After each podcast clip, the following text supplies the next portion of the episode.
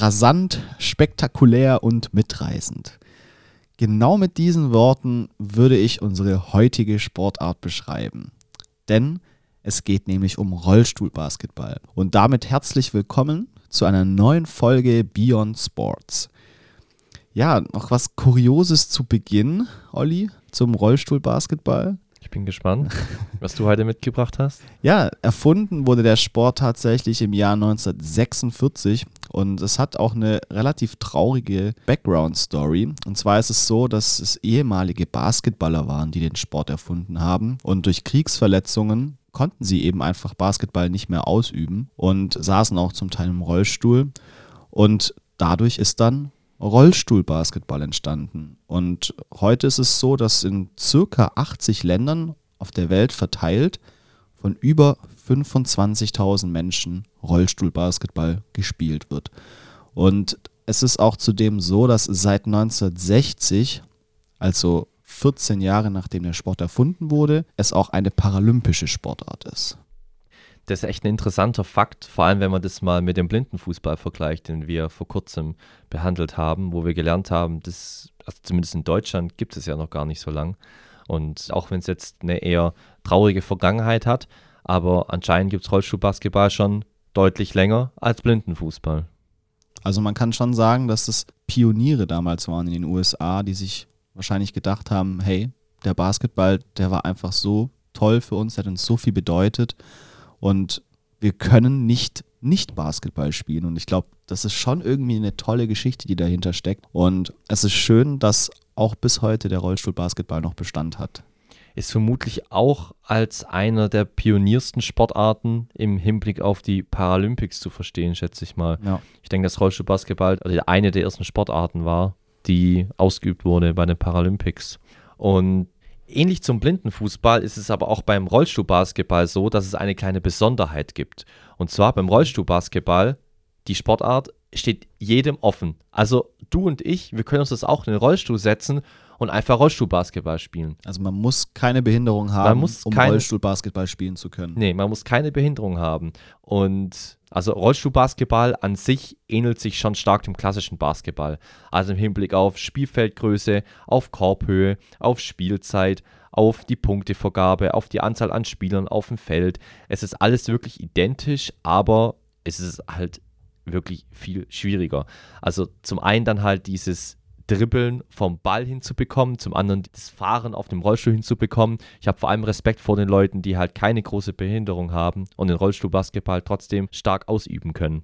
Ja. Das ist ja dann gewissermaßen auch ein Handicap, was du hast. Ne? Also wenn du nicht behindert bist, dich aber den Rollstuhl setzt und dann Rollstuhlbasketball spielst. Weil ich meine, Leute, die schon im Rollstuhl sitzen und eine Behinderung haben, die wissen es ja, wie es ist, mit einem mhm. Rollstuhl sich fortzubewegen. Also ja. gleicht sich ja irgendwie auch wieder alles so aus, ne? Ja. Und apropos Ausgleichen, also im Rollstuhlbasketball, was ganz Besonderes, es gibt ein sogenanntes Klassifizierungssystem. Und das soll einen Ausgleich zwischen Spielern mit unterschiedlich starker Behinderung herstellen. Mhm. Also man probiert schon, dass alle dieselben Regeln haben. Weil beim Blindenfußball haben wir auch gelernt, gibt es Dunkelbrillen, um unterschiedliche Sehstärken auszugleichen. Und hier gibt es jetzt eben ein Klassifizierungssystem. Wie sich das System zusammensetzt und was es für Auswirkungen hat, das hat uns auch der heutige Gast, der Sebastian Holzheu, ausführlich erklärt. Das hört ihr nachher im Interview. Noch kurz was zu Sebastian. Er spielt in der zweiten Bundesliga beim Rollstuhl Sport und Kulturverein Tübingen. Er war schon Junioren-Nationalspieler und ist durchaus ambitioniert, es irgendwann noch in den A-Kader zu schaffen. Ja, und ich finde, der Sebastian, der ist auch wirklich echt eine richtig coole Socke. Und er verkörpert auch einfach so Werte wie Mut und Kampfgeist und das sind auch die Werte, die man meiner Meinung nach im Sport braucht. Und also ich finde, das Interview war zum Teil auch echt emotional, aber wir wollen jetzt nicht zu viel vorwegnehmen. Und der Talk mit Sebastian, der hat uns echt sehr gut gefallen und es macht einfach Spaß, mit Menschen über ihre Geschichte und die Liebe zum Sport zu reden. Und ich glaube, dafür ist das Interview mit Sebastian ein perfektes Beispiel.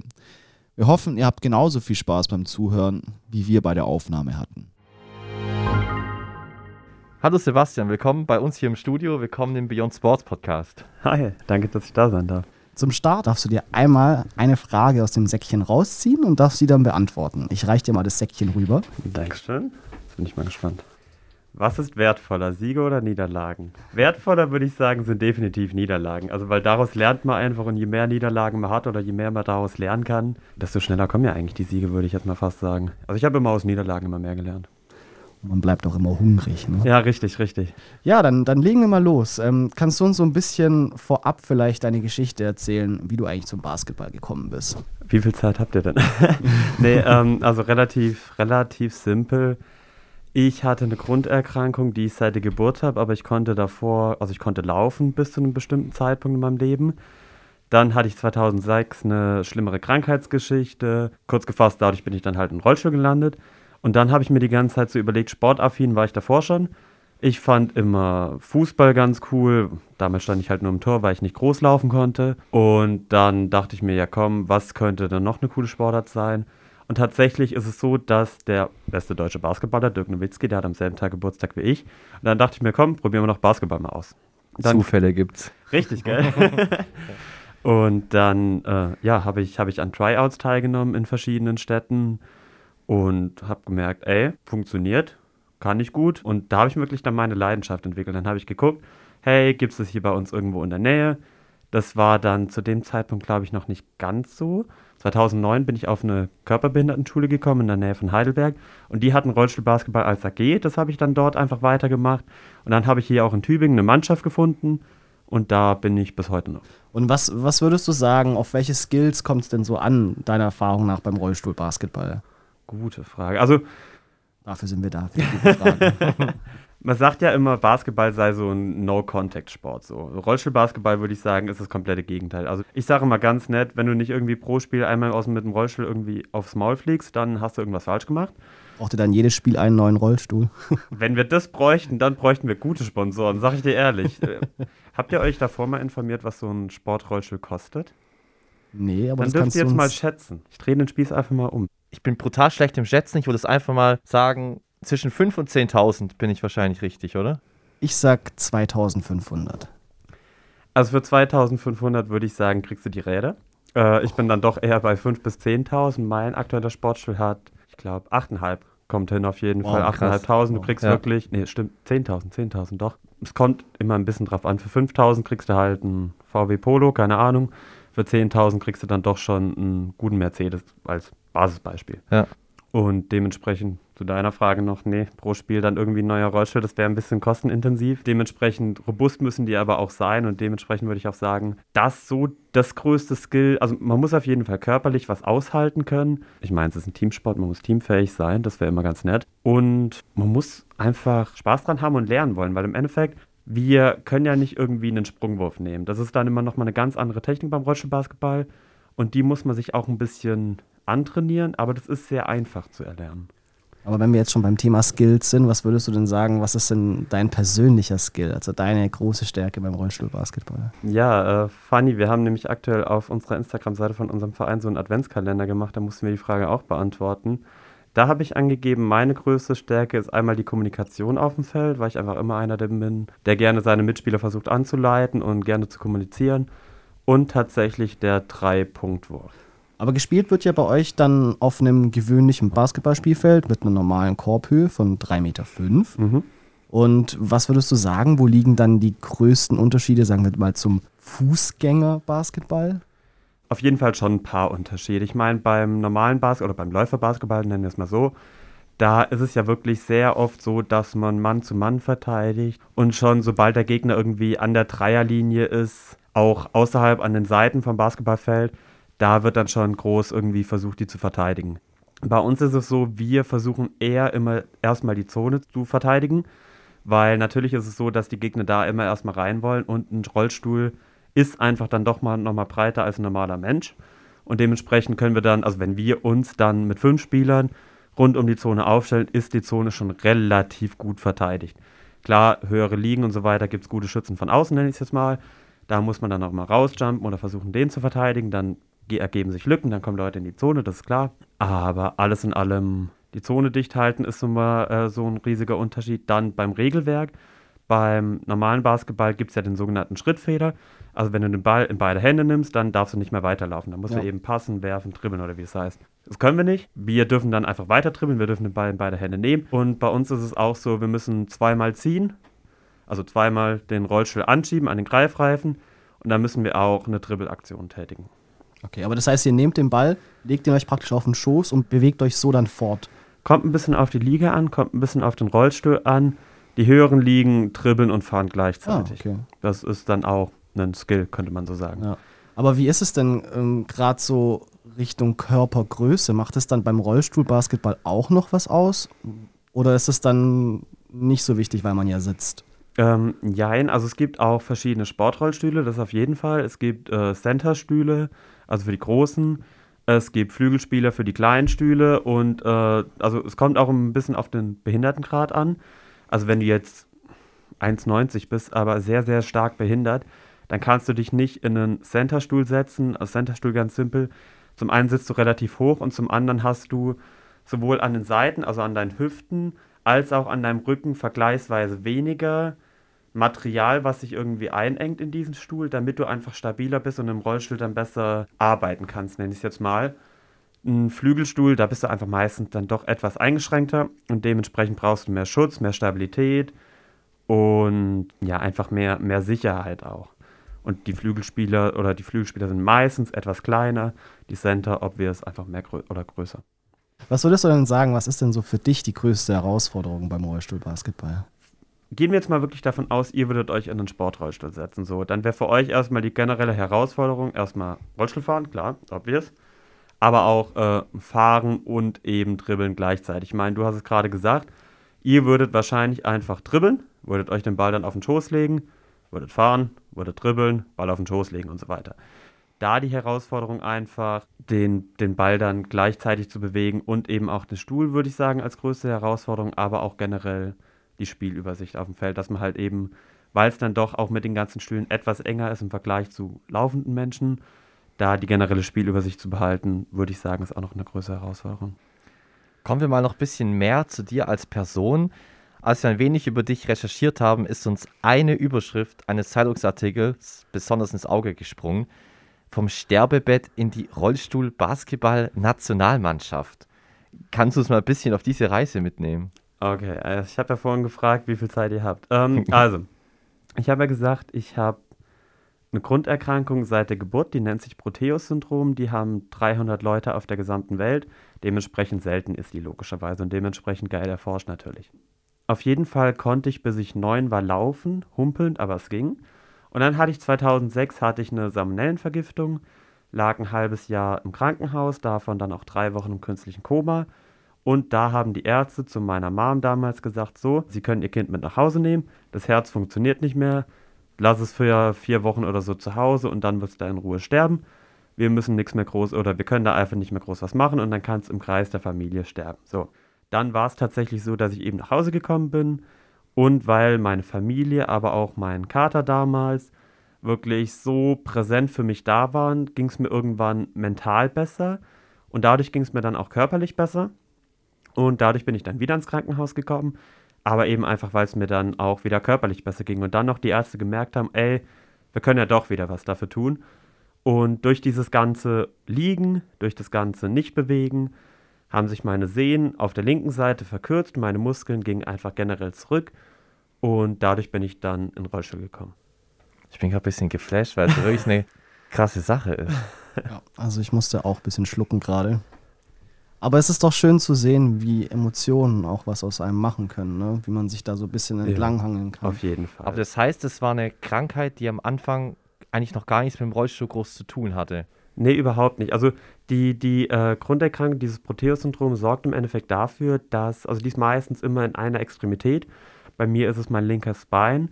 Und es sorgt im Endeffekt dafür, dass es einfach wie eine Art Überwuchs entsteht. Mein linkes Bein ist im Vergleich zu meinem rechten einfach dicker. Da ist mehr Lymphe drin, mehr Blut, mehr äh, Flüssigkeit wird generell produziert. Wenn man sich mein Bein von außen anguckt, könnte man denken, da wäre irgendwie wie so eine Weltkarte drauf. Also es sieht an manchen Stellen einfach rot aus, als wäre da irgendwas Verbranntes drauf, sag ich jetzt mal. Und generell auch, man sagt, oder man könnte sich ja auch denken, wenn man sagt, so einfach so eine Salmonellenvergiftung, wie kann das denn dafür sorgen, dass du dann irgendwie ähm, ins Koma gelegt werden musst? Weiß ich ehrlich gesagt auch nicht zu 100 Prozent, aber ich kann es mir immer noch bis dahin erklären, dass es einfach diese Kombination aus der Grunderkrankung, die einfach sehr, sehr, sehr viel in meinem Körper beeinflusst, wovon man immer, äh, wovon man heute auch noch nicht hundertprozentig alles weiß, weil es eben so super selten ist, mit dieser ja, Salmonellenvergiftung in Kombination dann einfach dafür gesorgt hat, dass mein Herz nicht mehr so wollte. Trotzdem größten Respekt, dass du weiterhin so positiv bist, ne? Ich bin da auch, wenn ich mal ganz offen und ehrlich sein kann, äh, ich, ich sage immer, wenn mir das jemand sagt, du hast halt zwei Möglichkeiten im Leben. Entweder machst du weiter und machst das, was dein, dein Leben dir gibt, machst das Beste draus, oder tut mir leid, wenn ich das jetzt so offen und ehrlich sage, du springst von der Brücke. Aber ich finde einfach, du musst aus der Situation das Beste machen und entweder steckst den Kopf in den Sand oder machst halt weiter. Weil mit neun Jahren kann ich mir einfach vorstellen, ich weiß nicht, wie sehr du das damals schon so richtig realisiert hast, auch wenn du so zurückblickst. Gott sei Dank nicht so wirklich. Ähm, also es ist mir immer wirklich erst im Laufe meiner Pubertät immer mehr bewusst geworden, was da alles passiert ist. Dann habe ich natürlich auch immer mehr mit meiner Mutter über einzelne Themen gesprochen, weil dieses halt voll abbekommen hat, logischerweise. Und daraus habe ich dann eben meinen Charakter gestärkt. Dann wollen wir wieder ein bisschen mehr über den Sport reden, bevor sie noch zu deep wird. Eine Besonderheit vom Rollstuhlbasketball ist sicherlich die Klassifizierung der einzelnen Spieler, mhm. damit man ja einfach einen Ausgleich zwischen den Menschen mit unterschiedlicher starker Behinderung schafft. Kannst du uns erzählen, wie sich so eine Klassifizierung bemerkbar macht? Also das Klassifizierungssystem funktioniert von einem Punkt bis viereinhalb Punkte. Ihr beiden als Leute, die überhaupt keine Behinderung irgendwie habt, ihr hättet auf jeden Fall viereinhalb Punkte, weil ihr in eurem Körper alles bewegen könnt. Ihr könntet theoretisch auch mit den Beinen noch euren Stuhl irgendwie bewegen, mit der Hüfte, mit dem Oberkörper, wäre easy. Menschen, die dann, was weiß ich, Querschnitt haben, also sehr starken Querschnitt und ihren Körper dann oder ihren Rollstuhl dann wirklich nur mit, den, mit der Armmuskulatur irgendwie bewegen können, links, rechts, geradeaus, vorne, rückwärts, die äh, werden dann immer weniger klassifiziert, mit einem Punkt dann im Endeffekt, weil sie einfach wirklich nur mit ihrem Arm äh, den Rollstuhl bewegen können. Und dann gibt es zwischendrin, es gibt halt, es gibt logischerweise so viele unterschiedliche Behinderungen und die werden dann äh, eben zwischen 1,0 und 4,5 Punkten klassifiziert. Und auf dem Feld ist eben die Regel, dass national 14,5 Punkte spielen dürfen und international 14 Punkte. Ähm, das soll einfach dafür sorgen, dass in einem Team jetzt nicht fünf, viereinhalb Spieler irgendwie miteinander rumdaddeln und im anderen halt fünf Vollbehindis, da, dass da einfach ein gesunder Mix ist. Gleichzeitig gibt es noch einen Frauenbonus, der sorgt dafür, dass einfach aufgrund der körperlichen Gegebenheiten, die haben dann 1,5 Punkte weniger. Also zum Beispiel eine Frau, die 1,5 Punkte regulär hat, würde tatsächlich dann mit 0 Punkten spielen. Was hast du für eine Klassifizierung? Äh, ich bin tatsächlich schönes Mittelfeld, ich habe 3,0 Punkte. Finde ich auf jeden Fall fair und gut gelöst, wenn man es Finde ich tatsächlich auch so überlegt. Ist ein, bisschen, ist ein bisschen schwierig tatsächlich aktuell, weil wenn es in Richtung Paralympische Spiele geht, ist es aktuell bei vielen, bei vielen viereinhalb Punkt Spielern so, dass denen plötzlich gesagt wird, ey, du bist nicht mehr behindert genug dafür. Und das ist natürlich klar theoretisch zur Fairness des Sports richtig, in Anführungszeichen, ist trotzdem falsch gelöst, muss ich auf jeden Fall so sagen. Und gleichzeitig ist es halt scheiße, weil wenn du dein ganzes Leben für die eine Sache dir widmest oder so und dann dir plötzlich gesagt wird, ey, du bist nicht mehr behindert genug, ist natürlich scheiße. Gibt es dann sozusagen nochmal eine andere Klasse? Gerade für die Leute, wo man dann sagt, hey, du bist nicht behindert genug, haben die dann nochmal eine spezielle Klasse, wo die Basketball spielen? Oder? Nee, da, also da gibt es tatsächlich nichts. Wie gesagt, die äh, Leute, die nicht behindert sind, die können sich einfach so in den Rollstuhl setzen, haben dann viereinhalb Punkte, können dann national alles mitzocken, worauf sie Bock haben. Okay. Nur wenn es dann um internationale Dinge geht, wie sozusagen Champions League oder eben Weltmeisterschaft, Paralympics etc., da wären die dann raus. Habt ihr bei euch im Verein auch solche Leute, die eigentlich gar nicht behindert sind, aber trotzdem Rollstuhlbasketball spielen? Ähm, ja, also jein, wir, wir, haben, wir hatten auf jeden Fall welche, die auch äh, viereinhalb Punkte waren, die einfach keine Behinderung hatten und sich dann einfach im Rollstuhl gesetzt haben. Wir haben inzwischen jetzt noch eine Fußgängerin, die auch tatsächlich in der A-Nationalmannschaft der Damen aktuell spielt. Und für uns spielt die Behinderung halt überhaupt keine große Rolle. Ich weiß von gefühlt nur ein paar so wirklich, was sie genau haben, weil sie alle dasselbe haben. Weißt du, wieso manche Leute das auch machen? Also quasi als Nichtbehinderter Rollschuhbasketball spielen? Ähm, müssten wir jetzt die einzelnen Personen fragen. Ich würde jetzt erstmal generell sagen, A, weil es eine geile Sportart ist auf jeden Fall. B, weil es ja auch in irgendeiner Form eine Art von, keine Ahnung, umgekehrte Inklusion ist, könnte man schon fast sagen. Dass einfach sich die Nichtbehinderten dann in eine Behindertensportart setzen. C, viele wollen es auch generell einfach mal ausprobieren und merken dann eben, wie ich es gerade gesagt habe, dass es eine geile Sportart ist und bleiben dann doch dabei. Und dann gibt es auch noch die, die irgendwie durch Familie oder so dann dazugekommen sind. Was weiß ich, der Bruder spielt es oder so und mit dem möchte man dann zusammen zocken. Also es gibt bestimmt auch ein paar, die gesagt haben, ey, ich habe keinen Bock, 40 Minuten da jetzt blöd übers Feld zu rennen die ganze Zeit. Ich hocke mich jetzt einfach in den Rollstuhl. Klar, die merken dann auch erstmal, uff, das ist doch nicht so einfach, wie es aussieht. Aber generell auch welche, die dann einfach hier ihre Knie schonen wollen oder so, könnte ich mir schon vorstellen, dass da auch welche gibt oder gegeben hat. Dass es da noch keine Show von Stefan Raab gibt? Sag's nicht so laut. Jetzt ist es ja so, du spielst ja aktuell in der zweiten Bundesliga in mhm. Tübingen. Und was würdest du denn sagen, wie groß ist denn allgemein so das Leistungsspektrum im Rollstuhlbasketball allgemein jetzt in Deutschland gesehen? Uff, also sehr schwierig. Es gibt die erste Liga und das ist wirklich Profisport in vielerlei Hinsicht. Also trotz alledem müssen fast eigentlich alle noch was Hauptberufliches machen, das auf jeden Fall. Aber trotz alledem werden viele oder ich glaube auch eigentlich fast alle bekommen da in irgendeiner Form eine kleine Entlohnung, sei es entweder durch den eigenen Verein, durch Sportförderung Deutschland oder was es da alles sonst noch gibt ab der zweiten Liga. Und da muss ich jetzt auch einfach schon eben meine Liga mitnehmen. Und da ist es tatsächlich so, dass es einfach eine Hobbyliga ist. Also wir sind mehr wirklich so ein, so ein Hobbyverein. Wir sind auch vor allem alle seit der Jugend zusammen. Also wir sind damals alle, Tübingen hat damals eben, als ich angefangen habe, ein Jugendtraining veranstaltet. Und da sind ganz, ganz viele, die jetzt auch noch im Verein sind, sind damals eben dann reingekommen. Und da sind wir dann wirklich alle zusammen hochgewachsen, größer geworden, älter geworden. Und dementsprechend ist es wirklich eher fast wie eine Familie als wie ein Sportverein, was natürlich positiv ist im Sinne von, man hat dort Freunde und eben diesen Familiensinn.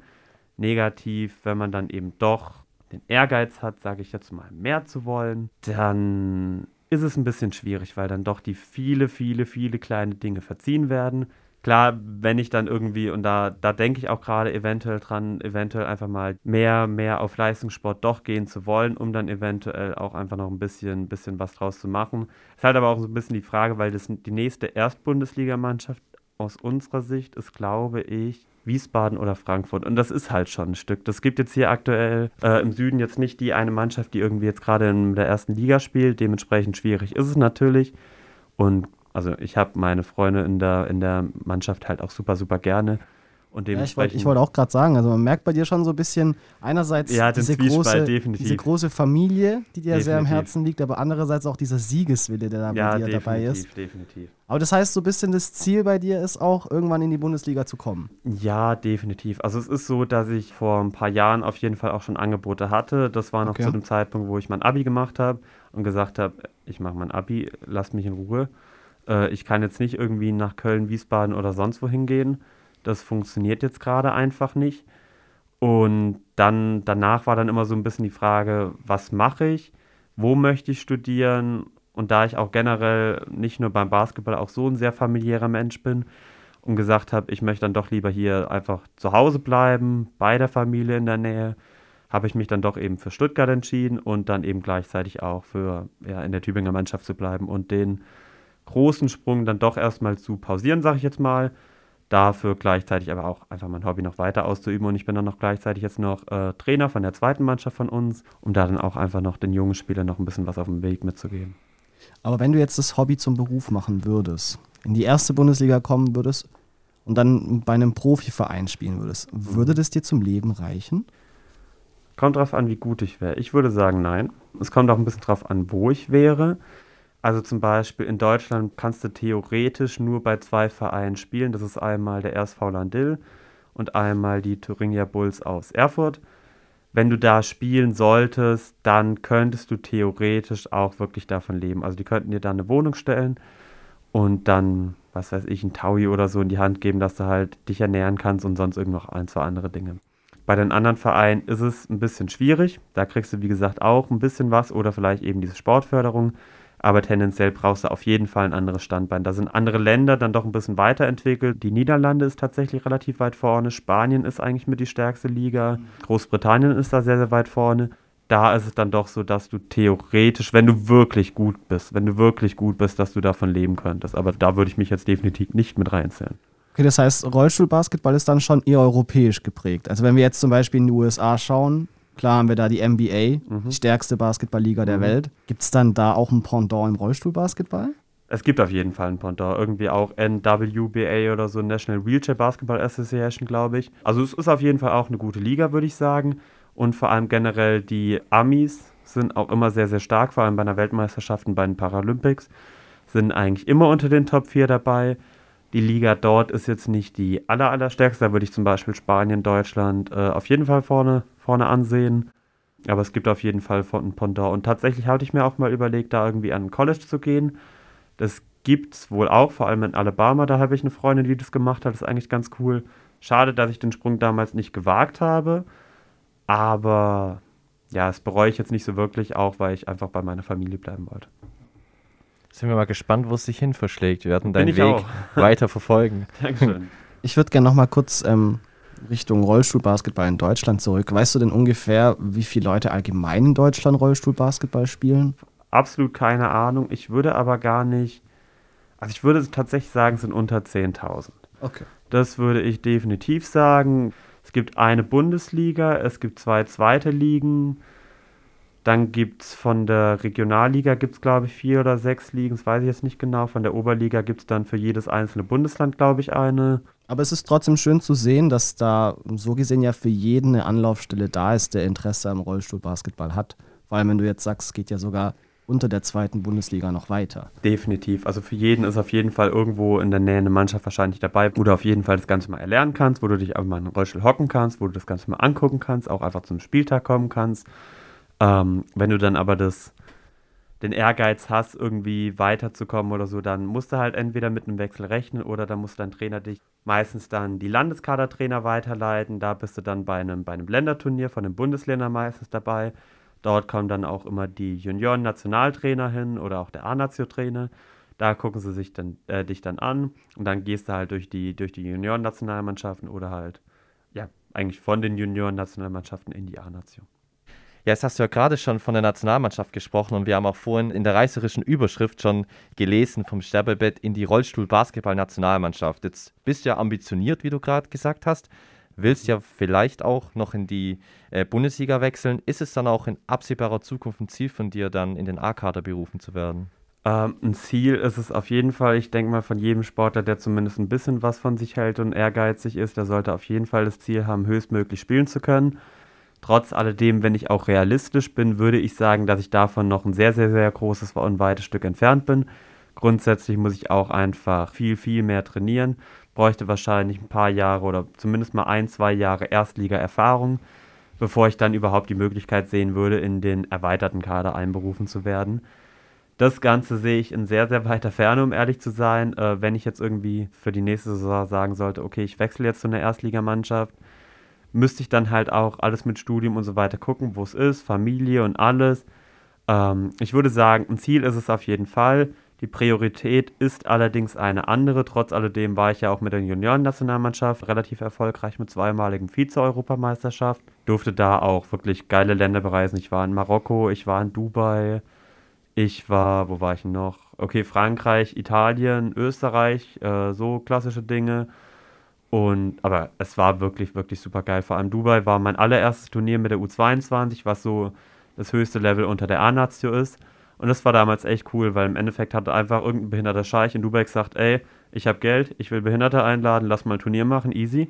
Hm. Und dann sind wir halt nach Dubai geflogen. Das war eigentlich ziemlich geil. Das ist gang und gäbe dort anscheinend. Ja, easy, easy. Demnächst dann bald in Katar, ne? Ja, ey, wenn sie mich einladen, ich komme. du hast es aber schon gerade gesagt, du hast diverse Spieler als Jugendnationalspieler mhm. gemacht. Gab es dann danach trotzdem irgendwie Gespräche oder wurde dir dann einfach gesagt, du bist zu alt? Ciao. Ähm, also ich habe im Endeffekt mit meinem Junioren-Nationaltrainer damals gesprochen und der meinte tatsächlich auch, unfassbar geiler Typ, sehr kommunikativ und äh, fürs Team generell ein wichtiger Faktor auf dem Feld, aber jetzt nicht der Kobe Bryant des Basketballs, sagen wir es mal so. Von daher würde ich auch einfach sagen, damit ich eben in die A-Nazi kommen würde, müsste ich wirklich noch sehr, sehr, sehr viel an mir arbeiten. Würde ich natürlich auch gerne machen, wenn es irgendwie die Möglichkeit gibt, aber aufgrund der anderen Prioritäten, ja, ist es, ist es einfach nicht so ganz weit vorne. Was sind denn die anderen Prioritäten, die du jetzt gerade schon zum zweiten Mal angesprochen hast? äh, generell tatsächlich einfach Familie, Studium, einfach so mein Leben ein bisschen in den Griff kriegen, sag ich jetzt mal. Aber dann wird es zu dir, finde ich, eher passen, wenn du in der zweiten Bundesliga bleibst, so mehr so dieses Vereinsleben, diesen Vereinssport so richtig lebst. Ja, so dieses familiäre. Ja, genau. Ja, fühle ich auf jeden Fall. Also zu 100 Prozent tatsächlich. Ich würde mir aber trotzdem so, solange ich jetzt gerade noch in so einer Blüte bin, so in Anführungszeichen, hätte ich schon Bock, jetzt einfach nur ein Jahr nochmal so richtig kompetitiv zu spielen. Was danach meine Einstellung zu dem ganzen Thema wäre, keine Ahnung. Wahrscheinlich danach so, boah, ist ja voll anstrengend und dauert voll viel Zeit und so weiter. Nee, gehen wir mal wieder zurück. Könnte ich mir vorstellen. Ja. Aber jetzt hast du ja auch angesprochen, dass du mit der Nationalmannschaft auf Reisen warst, zum mhm. Beispiel in Marokko, zum Beispiel in Dubai. Und man hat ja gemerkt, wie cool du das fandest. Jetzt möchte ich auf eine Sache noch eingehen, die wahrscheinlich auch ein großes Highlight für dich war, nämlich eine Reise nach Rio zu den Olympischen Spielen 2016. Und du warst dort aber nicht als Sportler, sondern als Botschafter. Kannst du da uns ein paar Einblicke geben? Also wie kam es dazu? Was waren deine Erlebnisse dort? Berichte doch da mal ein bisschen. Also es war extrem geil. So, ähm, ich hatte, wie du es gerade richtig gesagt hast, ich war dort als, also der offizielle Titel war Jugendbotschafter. Im Endeffekt es war einfach wie eine Art Camp. Ähm, das war vom Deutschen Sportbund und vom Deutschen Behindertensportbund und so weiter wurde das ausgerichtet. Und tatsächlich dieses, dieses Camp gibt sowohl bei den Olympischen Spielen als auch bei den Paralympischen Spielen. Und ich habe damals einfach so für mich gesagt, ey, warum will ich zu den Paralympischen Spielen? Theoretisch damals war ja auch immer noch mein Ziel, da irgendwann selber hinzukommen. Und gleichzeitig äh, wollte ich einfach von den Olympischen Spielen den Vibe miterleben und auch generell diese ganzen Stars dort einmal persönlich treffen. Was waren so Stars? Top 3, Top 3 Stars, die du getroffen hast dort. Oh, Top 3 Stars, die ich Und Flop 3. Flop 3. Flop 3. Jetzt wird es aber viel. um, ähm, also, Top 3 würde ich sagen, Rudi Gobert, den, mhm. den Center, den habe ich getroffen. Dann würde ich damals sagen, Top 3 war auf jeden Fall auch noch Fabian Hambüchen. Cool. Ja. Und ich habe gegen die Fechterin Britta Heidemann habe ich Tischtennis gespielt. Ähm, und Flop 3 Ah, Flop 3 ist ein bisschen schwierig, muss ich ehrlich sagen. War Spaß. An nee, sich ist jeder, der dort ist, ey, geil. Da gibt es keinen Flop. Ne? Und generell, also dieses ganze Event war wirklich, wirklich super geil. Ich habe auch eigentlich vor, 2024 nach Paris zu gehen, weil dieser olympische Vibe, den mitzunehmen, ist tatsächlich doch geiler, als ich gedacht hätte, muss ich ganz offen und ehrlich sagen. Und Rio als Stadt, natürlich wurde damals alles aufgehübscht, weil da ist die internationale Welt dann zu denen gekommen. Aber es war trotzdem sehr, sehr geil, weil wir waren da, wir waren da essen, wir waren an der Copacabana und es war super, super cool. Wir waren auch am Christo oben, wir haben von der Schule aus, wo wir gepennt haben, in der einen Nacht haben wir tatsächlich Schüsse gehört, das war dann ein bisschen krass. Aber es war wirklich super cool, weil die gesamte Welt hat doch dann auf irgendwie einen aufgeschaut, also jetzt nicht irgendwie auf mich in Person, sondern aber auf Rio de Janeiro damals und waren so viele unterschiedliche Kulturen an einem Platz zu haben, war super cool. Vor allem nach 2014 mit dem 7-1 sind wir als Deutschen natürlich sehr arrogant da immer rumgegangen. 7-1, 7-1. aber die Brasilianer haben uns gefeiert. ja. Was waren dann genau deine Aufgaben dort? Der, der Titel Jugendbotschafter und so klingt halt auch echt schöner, als es war. Wir haben natürlich Deutschland repräsentiert, das auf jeden Fall. Wir haben wirklich auch exakt die Sportkleidung bekommen, die auch die deutschen olympischen Athleten dort bekommen haben. Also war es so ein bisschen auch der interkulturelle Austausch, oder? Auf jeden Fall, auf jeden Fall. Und geil war natürlich auch am Flughafen, waren dann auch Menschen, die dann Bilder von uns gemacht haben, weil wir halt in den Sportoutfits dann auch gekommen sind und dachten, wir wären die Athleten. Das war auch sehr geil. äh, aber ansonsten die Aufgabe war wirklich einfach der Austausch, die Kulturen, dass die sich irgendwie vereinen und auch diesen, diesen Flair mitzuerleben. Und natürlich machen die das auch, um für die Zukunft breit aufgestellt zu sein, dass da irgendwie, was weiß ich, von den 50 Leuten oder so fünf Bock haben, mehr für, für den DSB oder so zu arbeiten, auch äh, freiwillig. Und es war wirklich ein super, super geiles Event. Das glaube ich dir. Also ich muss sagen, damals, ich, ich, ich saß vorm Fernseher und diese Olympischen Spiele in Rio, die haben mich echt geflasht. Die waren so geil, die haben so viel Spaß gemacht. Und ich glaube, gerade dieser, dieser Mix aus olympischem Vibe und brasilianischem Vibe. Ich glaube, ja. das ist unbezahlbar. Es war definitiv, definitiv eine sehr geile Kombo. Also generell auch die brasilianische Kultur ist super, super cool. Natürlich ja. hatten wir dann Bei einem Event hatten wir dann irgendwie einen, der plötzlich vor mir niedergekniet ist und versucht hat, mit Beten und alles meine Behinderung zu heilen. Das war dann ein bisschen weird. Ähm, bevor wir jetzt hier ein bisschen arg abdriften, wollen wir noch ein bisschen über den Sport in Deutschland sprechen. Wie sind deine Erfahrungen im Hinblick auf Sportförderung?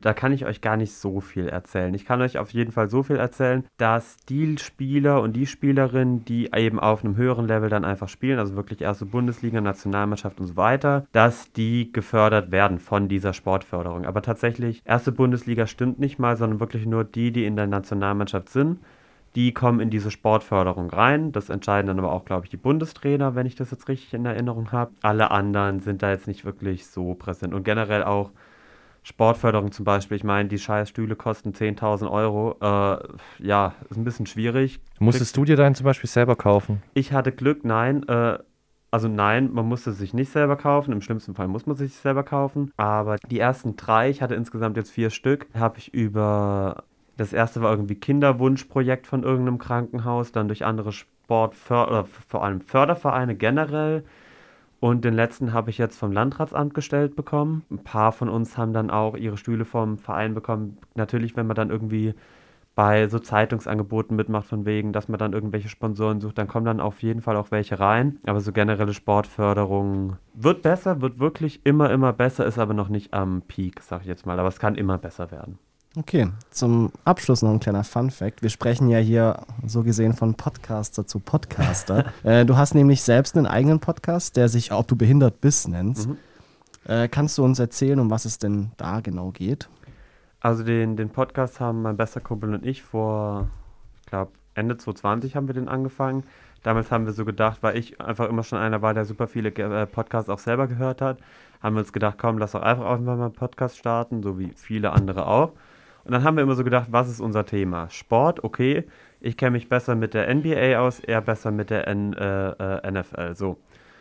Passt schon mal nicht. Dann Filme, kennt er sich ein bisschen besser aus. Ich kenne mich nur mit Harry Potter aus, keine Ahnung. Mhm. Außerdem gibt es halt von beiden Dingen schon gefühlt tausende Podcasts. Warum sollten irgendwelche Typen uns zwei Dullis dann zuhören?